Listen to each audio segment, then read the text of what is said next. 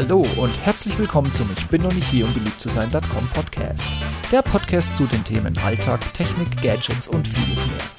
Mein Name ist Steve Schutzbier und heute geht es um einen kleinen und kostengünstigen bzw. kostenlosen Productivity Hack, workflowy.com und hiermit willkommen in Folge 51. Ich weiß nicht, mit welchem Tool ihr euch euren Workflow zwischen To-Do-Liste, Notizbuch, nein, nicht auf Papier und Ablage gebastelt habt.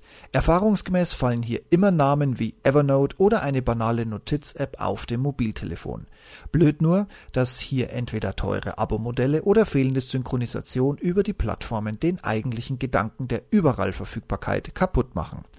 Aber hierfür habe ich eine kleine praktische Lösung für euch. Das Endlosdokument, in das euer alles hineinpasst.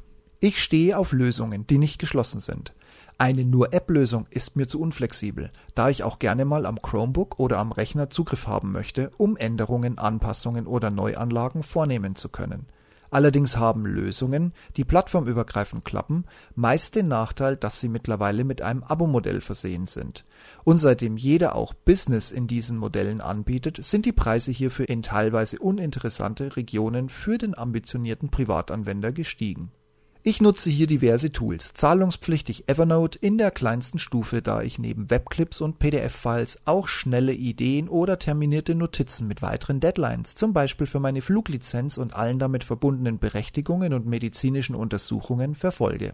Für To-Dos nutze ich von Google die Task App, da sich diese eins zu eins in den Google Kalender integriert, welchen ich plattformübergreifend wahlweise im Browser oder per App öffnen und bearbeiten kann.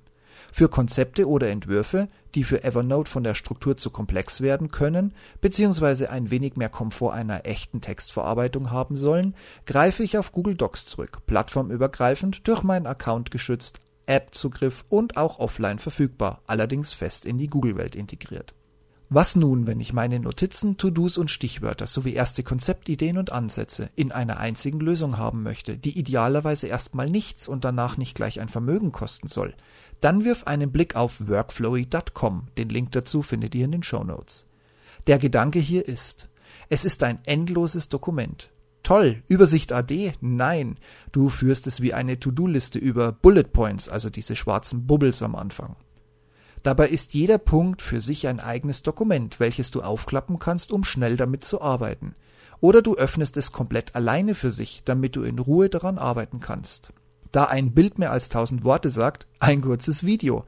Das findet ihr in den Show Notes. Sollte es nicht klappen, gibt's einen Link dort auf meinen YouTube-Kanal.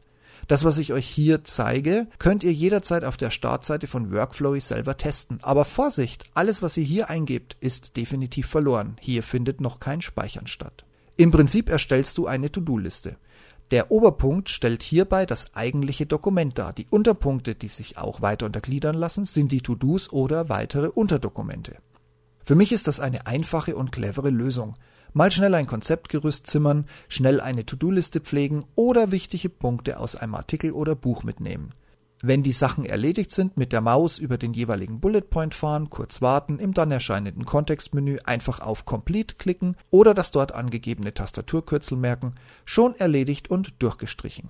Je nach Einstellung kann so ein erledigter Punkt bzw. das Dokument dann aus der Liste verschwinden, aber ohne Datenverlust. Nur die Anzeige ist weg. Oder eben es bleibt als durchgestrichener Punkt sichtbar, ganz wie du willst. Wenn der Punkt nun ein Oberpunkt für ein Unterdokument ist, gilt die Erledigung und die Durchstreichung aber nicht automatisch für alle Unterpunkte. Nein, es ist nur der eine jeweilige Strich. Kompliziert, in der Praxis ganz einfach, probiert's aus. Aber ganz klar, komplett umsonst ist es nicht.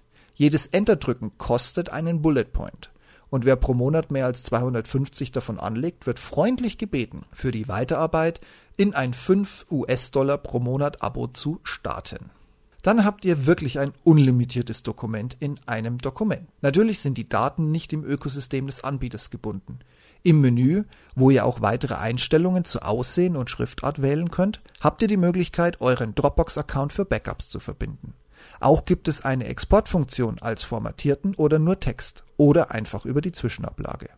Auch gibt es Apps für Android und iOS, somit könnt ihr auch mobil an den Dokumenten weiterarbeiten. Eigentlich ja nur an dem Dokument. Wer also eine günstige oder sogar kostenlose plattformübergreifende Lösung sucht, sollte mal einen Blick auf workflow.com werfen. Hinter dem Tool verbirgt sich ein ziemlich raffiniertes Konzept. Und bei euch so? Mit welchen Tools habt ihr einen Workflow gebastelt? Steht bei euch auch Evernote an erster Stelle oder nutzt ihr andere Notizzettel-Tools? Ich bin gespannt auf eure Rückmeldung in die Show Notes, gerne auch als Kommentar unter dem Blog oder einfach per E-Mail, je nachdem, wie ihr mich erreichen wollt. Ich freue mich drauf. Macht's gut, happy Noting und bis demnächst. Ciao, ciao.